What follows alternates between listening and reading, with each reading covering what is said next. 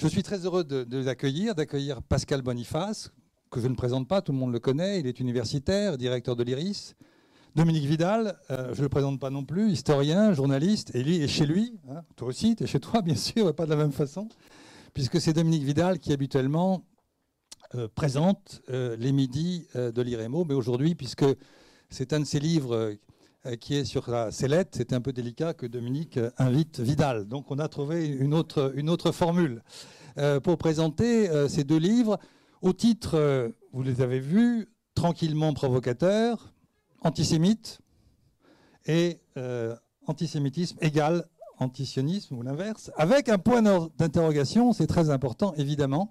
Donc des, titres qui vraiment vont droit, droit au but. Et euh, ils vont donc chacun nous parler euh, et nous présenter leurs ouvrages, chacun un quart d'heure comme on fait habituellement, ou 20 minutes, et puis ensuite évidemment un débat avec la salle. Vous m'entendez dans la petite salle derrière? Oui, ça vient. Et je voudrais juste dire deux choses sur ces, sur ces livres que j'ai lus avec beaucoup d'intérêt la première chose, c'est que c'est vraiment très révélateur euh, de la situation, de ce conflit par rapport aux impacts, aux implications, aux conséquences en France. On a là euh, deux, exemples différents. L'un, c'est tout le parcours individuel de, de Pascal, qui a subi de véritables insultes qui le heurtaient d'autant plus que ça heurte ses valeurs fondamentales. Euh, et c'est un livre qui répond, qui raconte son parcours depuis. Et ça remonte à loin, cette affaire, cette affaire de notes non autorisées, comme dirait Dominique Strauss-Kahn. J'ai trouvé ça stupéfiant que quelqu'un ait osé dire ça dans un parti pseudo-démocratique. Tu en parleras sûrement. C'est en 2001, vous vous rendez compte, en 2001. Et, ça, montre à quel point nous sommes dans, cette démarche euh, bon, d'insultes sans, rationalité. Et euh, le livre de, de Dominique prend un peu d'auteur sur le plan historique. Euh, et il a une phrase euh, au tout début que je trouve importante. Il dit il faut rendre, donner un peu, redonner, tu dis, un peu d'intelligibilité en ces temps de confusion. Ce sont tes propres mots. Et tu essaies de montrer, en réponse à Macron, à quel point prétendre que l'antisémitisme c'est l'antisionisme et inversement, eh bien c'est à la fois, tu le dis, euh, euh, une, faute politique et puis euh, une, faute et une erreur historique, et tu le montres très bien, et on va en parler. Donc je crois que c'est très révélateur de, ces confusions dont nous sommes les uns et les autres souvent les objets, les, victimes entre guillemets, mais on sait se défendre, je crois. Je dis on parce que ça nous est arrivé à tous de voir ces, ces débats que l'on veut, des débats intellectuels, des débats politiques, devenir ainsi euh, euh, des débats qui, insultent les gens qui portent des argumentaires différents. Et j'ajouterai encore un mot, c'est que je crois que euh, c'est évidemment consubstantiel ce conflit Israël-Palestine depuis des décennies, malheureusement, mais je pense que depuis une quinzaine d'années, nous sommes dans un autre registre. Nous sommes dans un registre où ça a basculé très largement dans une forme d'État colonial. Et ce n'est pas de la polémique que de dire ça, il suffit simplement de constater qu'au mois de septembre 2017, le gouvernement Netanyahou a très officiellement voulu fêter les 50 ans de colonisation. Donc il revendique d'être un État colonial. C'est quand même quelque chose de tout à fait essentiel. Et donc évidemment, ça, ça, densifie encore les, débats et ça contribue à, faire ce que c'est devenu parfois, mais seulement. Donc ici, on va aujourd'hui essayer de, redonner la la, vigueur à des analyses rationnelles, intellectuelles, euh, et, ensuite on débat. Donc je vais laisser la parole d'abord à, Dominique euh, pour euh, présenter son, livre, qui est, une, je le répète, une façon de redonner de l'intelligibilité à des questions difficiles. et ensuite, Pascal, je te laisse la parole. Dominique, je t'en prie. En parlant fort, ça va comme ça? Un peu, oui. Ils ne sont pas enthousiastes, Alors, mon livre comme ceux qui le, regarderont euh, le verront, euh, est sous-titré euh, Réponse à Emmanuel Macron. Ça n'est pas un effet de style. J'ai décidé de l'écrire au soir du 16 juillet 2017, c'est-à-dire au soir de la commémoration du 75e anniversaire de la rafle du Veldiv, pendant laquelle le président de la République nous avait réservé trois surprises. Première surprise d'avoir invité pour la première fois dans l'histoire euh, de l'après-seconde guerre mondiale le Premier ministre israélien à cette cérémonie, et quel Premier ministre? Deuxièmement, euh, de lui avoir, s'adressant à lui, donné du cher Bibi. Heureusement que l'autre n'a pas répondu cher Manu, parce qu'on aurait été dans un drôle d'échange.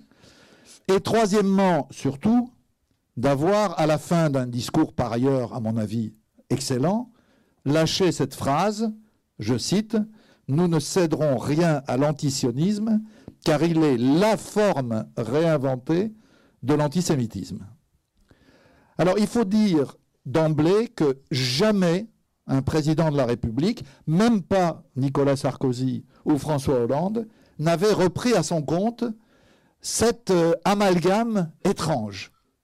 Je dis étrange parce qu'il confond dans une même réprobation un délit, le racisme anti-juif, euh, qui, comme toutes les formes de racisme, est puni euh, par la loi, et une opinion, une opinion qu'on peut discuter, qu'on peut contester, qu'on peut rejeter, mais qui est parfaitement légitime, celle qui dit mais non, les juifs sont assimilables dans les pays où ils vivent, ils n'ont pas besoin d'un État où ils devraient tous se retrouver. Alors, je vais prendre les deux éléments euh, de l'affirmation de Macron et essayer, comme je le fais dans le livre, mais plus, brièvement évidemment, euh, de les euh, démonter.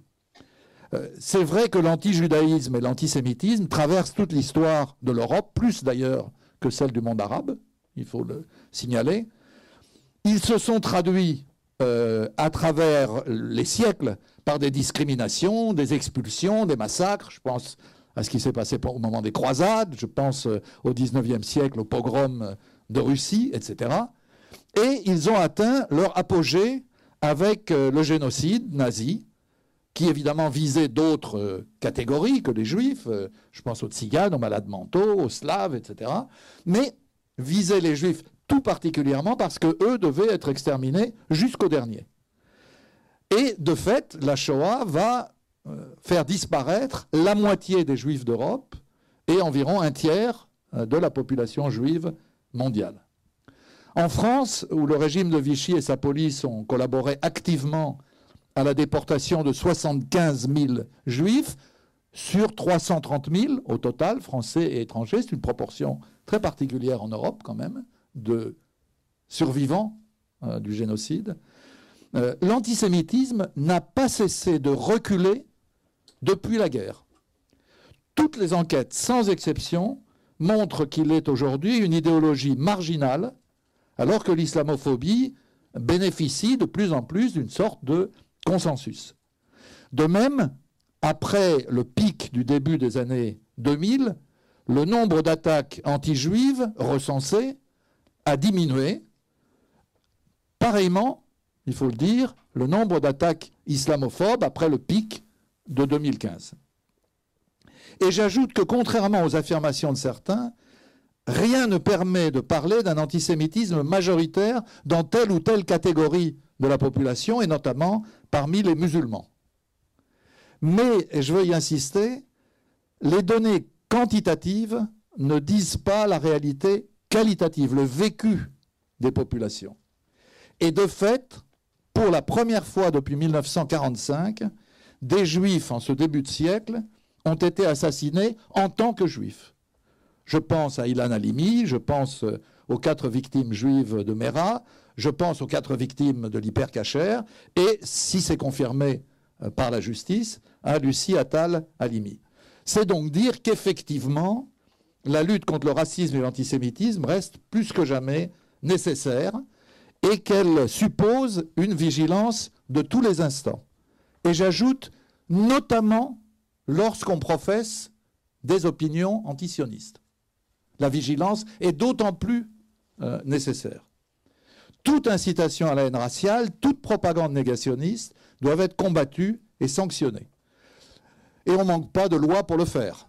La loi de 1881 qui a été utilisée euh, dans ce sens, la loi de 1972, la loi Guesso, le code pénal. Bref, voilà pour la première euh, comparaison, le premier terme de la comparaison d'Emmanuel Macron. Pour le second, l'antisionisme, il faut dire, parce que ça pas, ça ne manque pas d'importance, que c'est historiquement la poussée de l'antisémitisme à la fin du XIXe siècle qui a suscité la naissance même du sionisme. Euh, confronté au pogrom de 1881-1882 et à l'affaire Dreyfus en France, c'est-à-dire dans le pays qui a vu les Juifs obtenir pour la première fois euh, leur émancipation, Théodore Herzl en tire la conclusion que les juifs sont inassimilables, a fortiori euh, chez nous. Et donc qu'ils doivent disposer de leur État à eux. En 1896, il publie l'État des Juifs, tout ça est connu. En 1897, il réunit le premier congressionniste mondial. Et 20 ans après, exactement, euh, le Royaume-Uni, avec la déclaration Balfour, entérine le projet de foyer national juif en Palestine, Palestine sur laquelle Londres obtient euh, le mandat de la SDN. Eh bien, malgré tout cela, c'est-à-dire le combat des sionistes et l'appui des Britanniques, les héritiers de Herzl ne rencontrent quasiment pas d'écho parmi les juifs à l'époque. Communistes, bundistes, libéraux, orthodoxes s'opposent à leur thèse. L'immense majorité des juifs qui quittent la Russie se rend aux États-Unis. Plus de 3 millions de juifs de 1880 à 1939. Si bien qu'à la veille de la Seconde Guerre mondiale, la Palestine mandataire ne compte que 450 000 juifs, soit 2,5% de la population juive mondiale de l'époque. Alors bien sûr, le génocide nazi va bouleverser tout ça, 6 millions de juifs ont été exterminés, et des centaines de milliers de survivants ne peuvent pas rentrer chez eux. Alors maintenant, c'est interdit de dire qu'il y a des pogroms en Pologne, ni avant, ni pendant, ni après le génocide, mais c'est quand même la réalité, tout le monde le sait, jusqu'en 48, 49, 50 et les États-Unis n'accordent pas de visa. Idem, ou quasiment, pour euh, les Britanniques. Donc, effectivement, bon nombre de Juifs survivants du génocide vont euh, émigrer, d'abord en Palestine, ensuite en Israël, d'où la guerre de 1947-1949 a chassé 800 000 Arabes. Il y a de la place pour les nouveaux arrivants.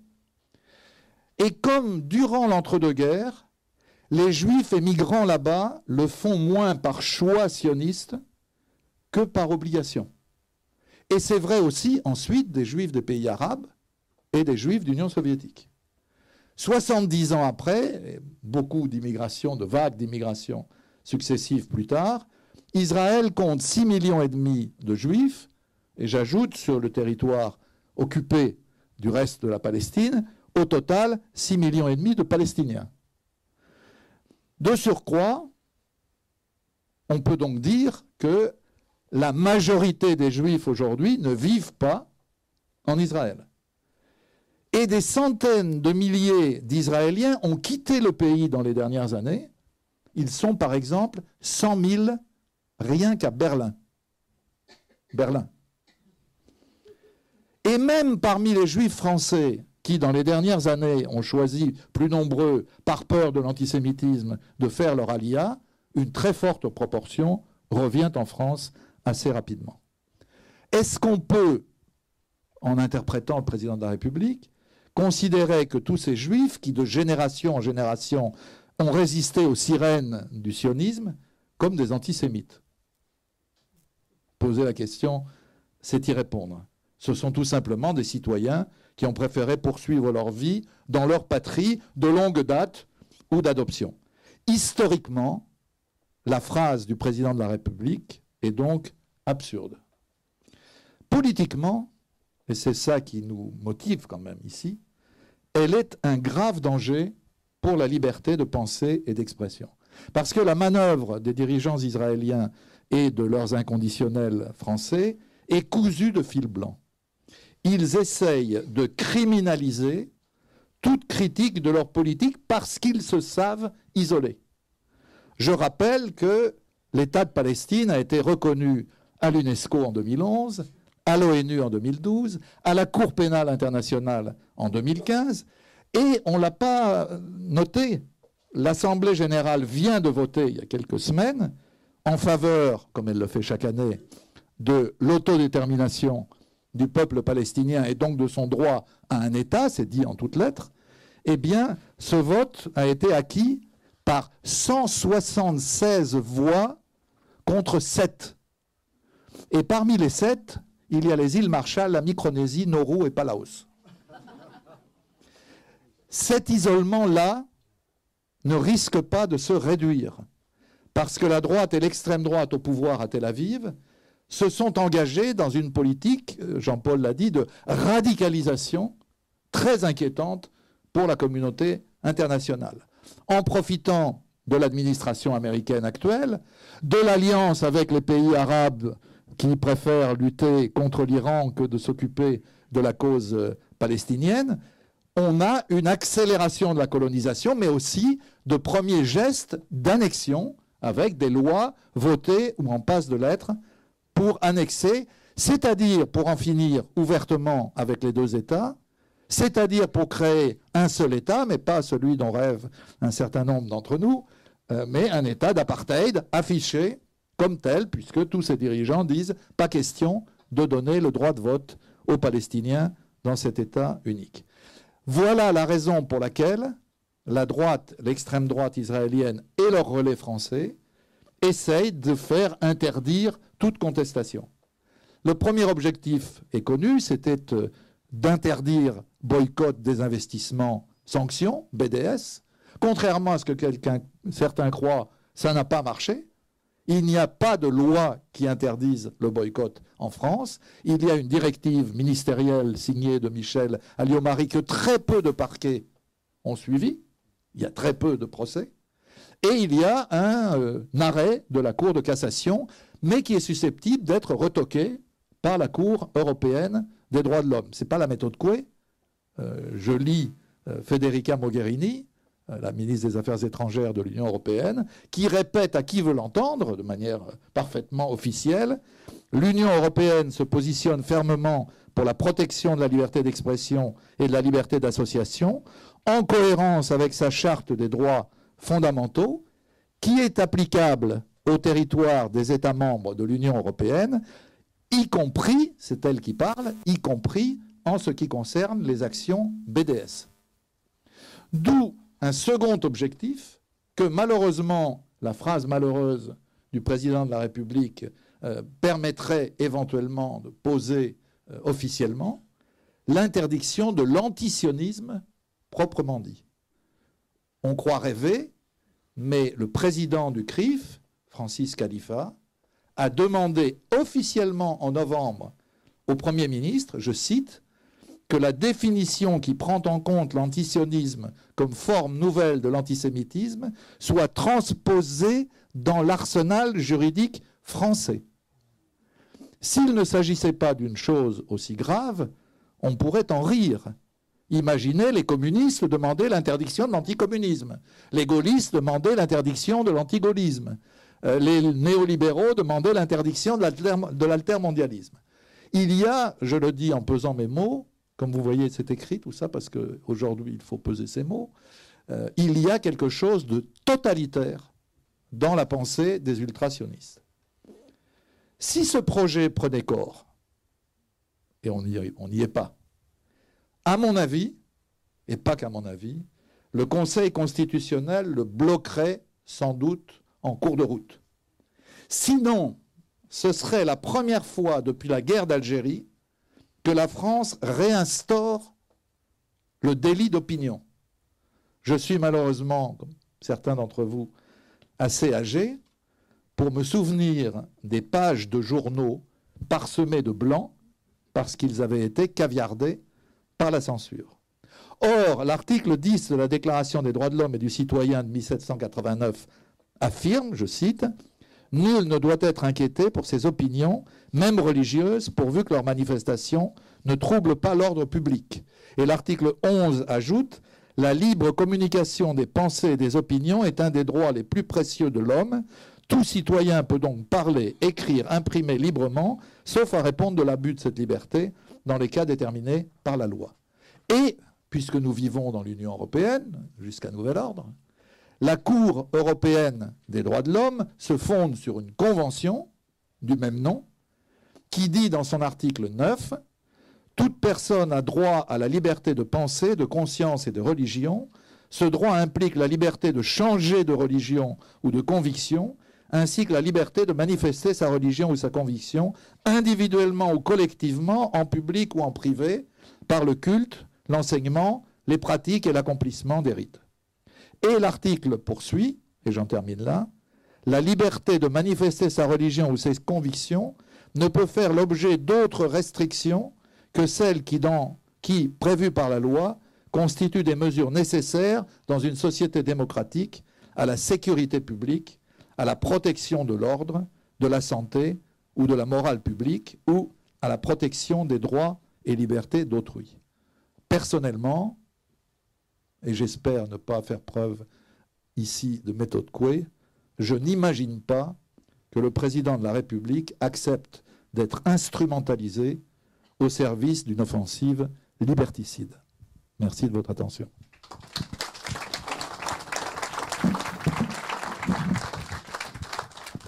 Pascal.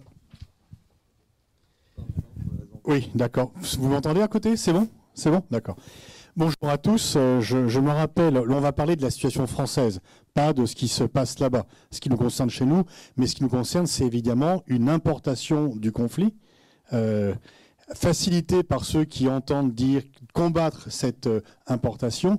Et comme pour de multiples raisons, on peut craindre que la paix ne survienne pas dans un temps court, même un temps moyen au Proche-Orient, eh bien malheureusement, nous aurons encore à subir pour de longues années une dégradation du climat politique, du climat démocratique dans ce pays, du fait des répercussions du conflit du Proche-Orient chez nous.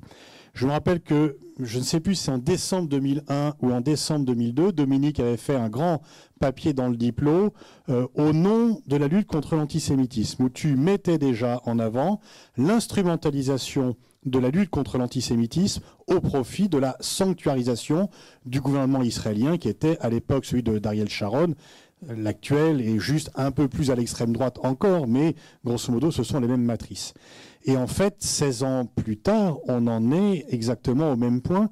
Et je me demande même, mais c'est euh, assez hum, éprouvant, si la situation ne s'est pas dégradée depuis 2001-2002. Quand j'ai commencé à avoir euh, mes ennuis à propos d'une note au Parti socialiste disant que en tant que socialiste, il pouvait paraître curieux de renvoyer dos à dos occupants et occupés, euh, de dire que chacun avait des responsabilités, mais que c'était vraiment à eux de s'arranger, et que de ne pas s'effaroucher, de ne pas protester contre des déclarations de certains membres du gouvernement israélien euh, au moment même où euh, on, on, trouvait inadmissible la participation de l'extrême droite en Autriche. Bah, je ne pensais bien sûr pas avoir autant d'ennuis, mais je ne pensais surtout pas qu'il serait aussi durable.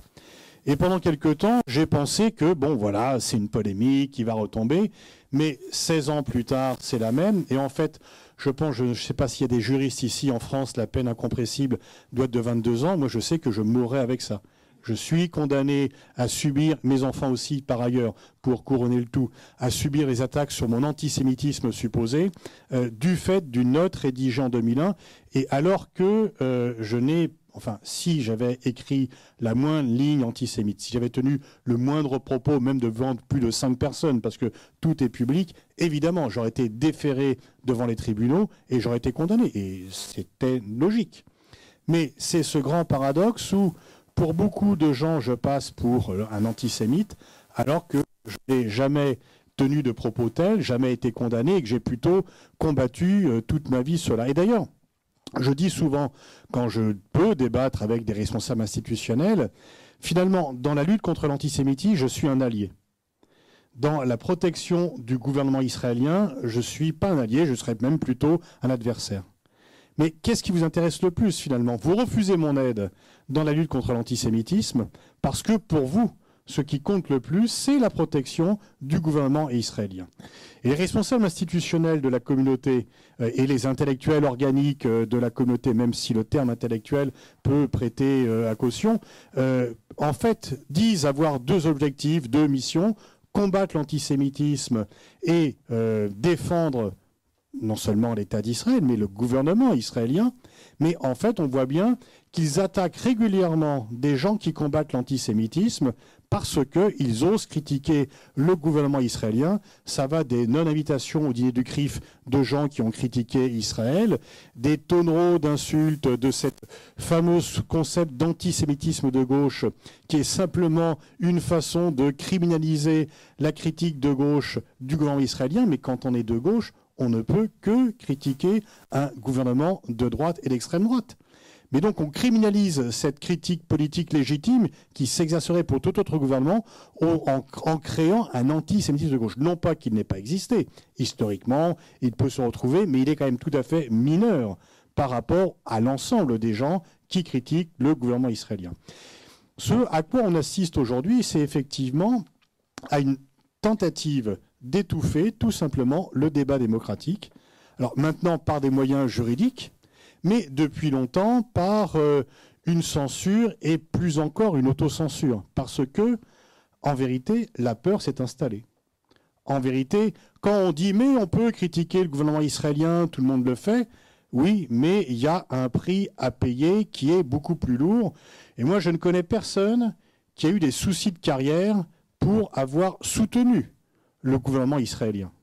On peut même avoir euh, euh, de bonne fortune, d'ailleurs. Je connais plein de gens qui ont eu des gros soucis pour avoir critiqué le gouvernement israélien. Donc on est quand même là dans, euh, quelque chose qui a profondément changé. Et l'assimilation, effectivement, antisionisme, antisémitisme et critique du gouvernement israélien est intellectuellement fausse, politiquement répréhensible. Dominique explique très bien ça dans son livre, je ne vais pas y revenir. En tous les cas, euh, on n'irait jamais dire si quelqu'un critique Poutine qui fait du racisme anti-russe.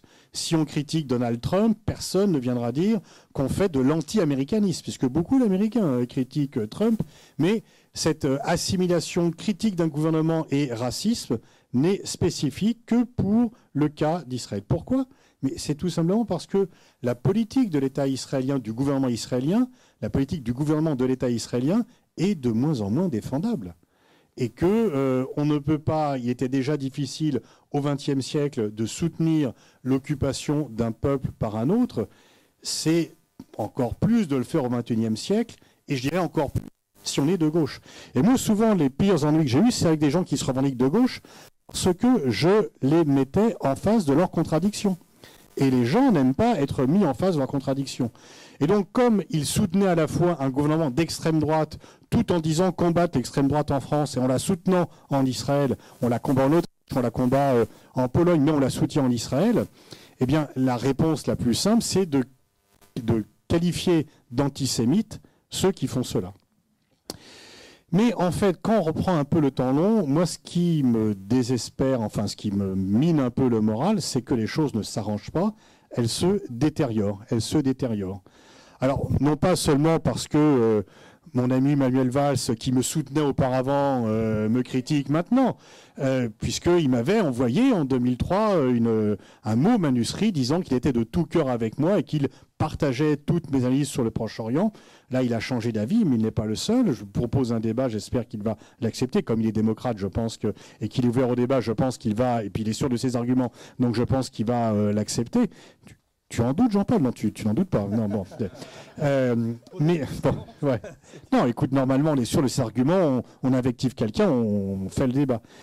Et en fait, il y a alors d'une part, bien sûr, des gens qui sont convaincus idéologiquement de ce qu'ils disent et qui vont plutôt faire taire leurs opposants. Il y a j'ai beaucoup moins de médias. Je ne dirais pas que je suis interdit partout, c'est faux. Mais il y a beaucoup de médias dans lesquels je ne suis plus invité aujourd'hui pour tenant aux raisons que je peux pas parce que euh, euh, je m'exprime mal, etc. C'est pour mes positions sur le conflit israélo-palestinien. Soit par des journalistes qui sont engagés et qui ont une conception de leur métier consistant à dire, euh, bah, finalement, je fais taire ceux qui ne sont pas d'accord avec moi. Et donc, c'est là encore, il n'y a pas ça sur la Russie, il n'y a pas ça sur les autres. On voit bien là qu'il y a encore une très grande spécificité du conflit israélo-palestinien. Mais je pense que le pire, c'est la peur, c'est la trouille, c'est la lâcheté. C'est le nombre, l'autocensure est bien pire que la censure. Et le nombre de gens que je connais qui me disent qu'ils soient responsables politiques, qu'ils soient journalistes, qu'ils soient même universitaires, normalement, on, n'est pas censé être radié, enfin il y a eu des époques de l'histoire, on pouvait l'être, mais ce n'est plus le cas, euh, qui me disent je suis sur le conflit israélo-palestinien, je suis d'accord avec toi, mais je ne le dirai pas en public, de peur de euh, s'éviter des problèmes, eh bien ce nombre est important. J'ai même des gens qui m'ont dit ton bouquin il est bien, mais tu comprends, je vais, pas, euh, c'est compliqué d'en parler, c'est compliqué d'en parler. Mais bon, c'est qui disent non mais ton livre est polémique, on peut pas en parler. Mais j'ai pas compris que tous les livres polémiques euh, étaient interdits. Il y a plein de livres qui sont polémiques à l'égard de l'islam et c'est plutôt des musulmans. Et là, c'est plutôt tapis rouge, euh, plutôt que dire oh, c'est polémique, on évite. Donc il y a un deux poids, deux mesures qui est simplement très dangereux parce que c'est ce deux poids, deux mesures qui nourrit l'antisémitisme. Et en fait, tous ceux qui sont ici, toutes les organisations de solidarité avec la Palestine que je connais, font une chasse sévère avec tous les antisémites qui essayent parfois de s'instiller dans cette association, de venir. Il m'est arrivé, comme à vous tous, des gens qui viennent vous dire Ah, je vous soutiens, et très vite, vous sentez que vous n'avez pas besoin, que vous n'allez pas du tout être soutenu par euh, ce type de personnes. Et donc, les associations de solidarité avec la Palestine font la chasse à tous ces extrémistes et elles sont néanmoins accusées régulièrement de les accueillir, voire de les associer, alors que l'extrémisme anti-musulman de certains partisans inconditionnels du gouvernement israélien n'est pas combattu avec la même vigueur et avec euh, la même attention. Dominique dit que, heureusement, cette loi euh, ne sera pas adoptée. On peut penser effectivement, et on peut espérer qu'Emmanuel Macron ne retirerait pas les propos euh, qui ont suscité l'écriture de ton livre, qui est un débat qu'il a senti, et bon, tu as participé parce que tu as fait ce réagi très vite euh, dans les médias à ce propos-là. Mais honnêtement, quand on voit quand même l'attitude de certains responsables politiques par rapport euh, aux demandes du CRI, je ne sais pas si cette loi, si elle était proposée, euh, si elle ne serait pas adoptée. Il n'y a pas de certitude. On peut penser qu'elle serait censurée par le Conseil constitutionnel, mais il n'est pas certain qu'elle euh, ne soit pas. Et la façon dont on voit quand même dans le débat public comment des fake news, comme antisémitisme égale antisionisme, ou l'inverse, cette équivalence entre les deux, sont reprises euh, comme une évidence ou sans être combattues. Comment dans ce débat aujourd'hui, on peut trimballer ça? Eh bien, il y a quand même une grande inquiétude. Alors, c'est vrai que entre la théorie du complot et l'incompétence, euh, il ne faut jamais écarter l'incompétence, et les gens qui travaillent vite ou qui répètent ce qu'ils ont entendu euh, peut arriver fréquemment. Mais en fait, je ne suis pas sûr que euh, les gens aient de courage et il y a vraiment besoin de centres de résistance et de centres d'intelligence, l'IREMO en étant euh, doublement doté. De centres d'intelligence pour réellement comprendre les situations et de centres de résistance pour quand même lutter contre ces fake news qu'on veut nous faire entendre. Et moi, je sais qu'il y a des gens qui sont réellement convaincus que je suis antisémite parce qu'ils l'ont entendu tellement de fois, sans me connaître, sans m'avoir lu, sans... Euh, bon. Mais quand je vois des journalistes, il y a eu un débat sur le, mur de Charles Andernin où Charles demande euh, à quelques-uns de ses amis de au moins lire la préface de mon livre de Michel Viviorca. Ils disent non, je ne veux pas la lire. Je ne veux pas la lire parce que ça viendrait déranger leur certitude. Quand on est à, ce point de refus de l'intelligence, euh, de refus des compréhensions des situations, on se dit qu'il y a un vrai problème, tout simplement parce que, une fois encore, on ne peut pas décemment se dire de gauche et soutenir la politique euh, non seulement de Netanyahou, mais de Naftali Bennett qui euh, et de Lieberman, qui sont partis de ce gouvernement. Donc c'est une situation qui est quand même très grave parce que ça restreint l'espace public, ça nourrit un antisémitisme sournois. Parce que quand le débat n'est pas ouvert et sain, eh bien, il se déroule quand même, mais de façon beaucoup plus euh, nauséabonde.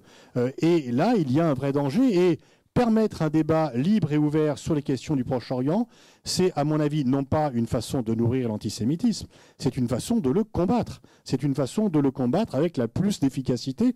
Et moi qui, comme euh, vous beaucoup dans la salle, et bien sûr Dominique et Jean-Paul, fait pas mal de conférences, y compris euh, dans des quartiers dits difficiles, eh bien, il faut aller un peu au contact aussi pour dissiper les idées reçues, les malentendus. Il ne faut pas rester uniquement euh, au Trocadéro à faire des grands discours contre l'antisémitisme. Mais ou aux Folies Bergères.